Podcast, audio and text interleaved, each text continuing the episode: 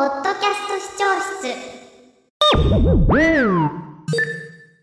古典ラジオ。今までの戦争っていうのは要は世界大戦が起こる前までの戦争っていうのは貴族同士の戦争なんですよね。基本的には,、貴族、ね、貴族と貴族が戦ってるわけ、うん。国王が自分の所有物である国家を利害をもを、えーと得るためにうん。自分のために戦争してるっていう状態ですよね。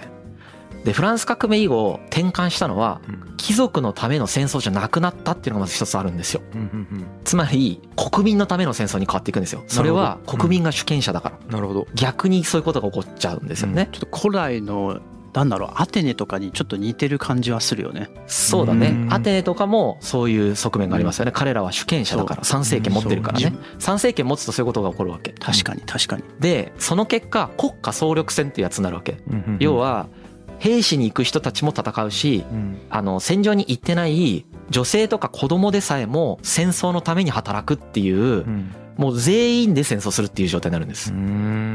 でこれがまあある意味なんていうんですかね。その体制が完成するのが世界大戦第一次世界大戦だったんです。はあもう総力戦か。はい、日露戦争も、まあ、ナポレオン戦争以降、まあ、フランス革命以降だからうん影響を受けてるんだけれどもこの時点では日露戦争っていうのは第一次世界大戦の10年ぐらい前の戦争なんですよね。うん日本とロシアの戦争ね。うん。このこれもすっごい日本は疲弊するめちゃくちゃ出し切った戦争だったんですけどはいはい。これでさえうん。実際に兵員として動員したのは全人口の23%なんですよ。えだけど第一次大戦のその全人口に対しての動員数っていうのは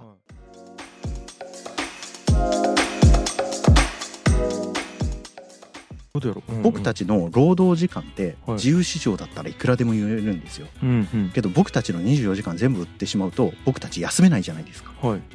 けど自由市場っていうのは本質的に労働者から24時間働いてくれればいいなと思ってるわけですよねはいはいそこに値段がつくからうん値段がつく限り売ろうとするじゃないですかみんなうんそうすると僕たち寝ないで働かなきゃいけなくて死ぬじゃないですか。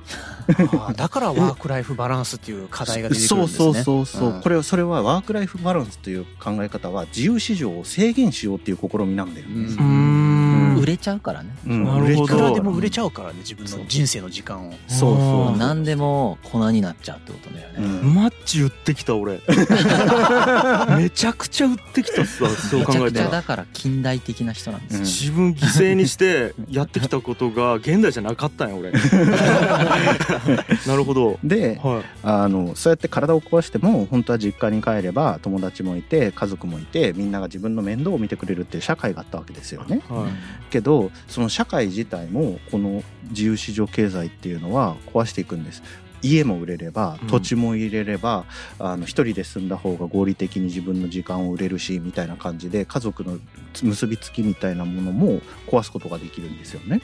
そうやって僕たちは何もかも売った結果本当は僕たちが生きるために必要な社会的基盤っていうものを粉々にしてしまったんじゃないかっていうのがポランニが言ってることなんです。うポわランニーが言ってることね。うん。を紹介してんのよ。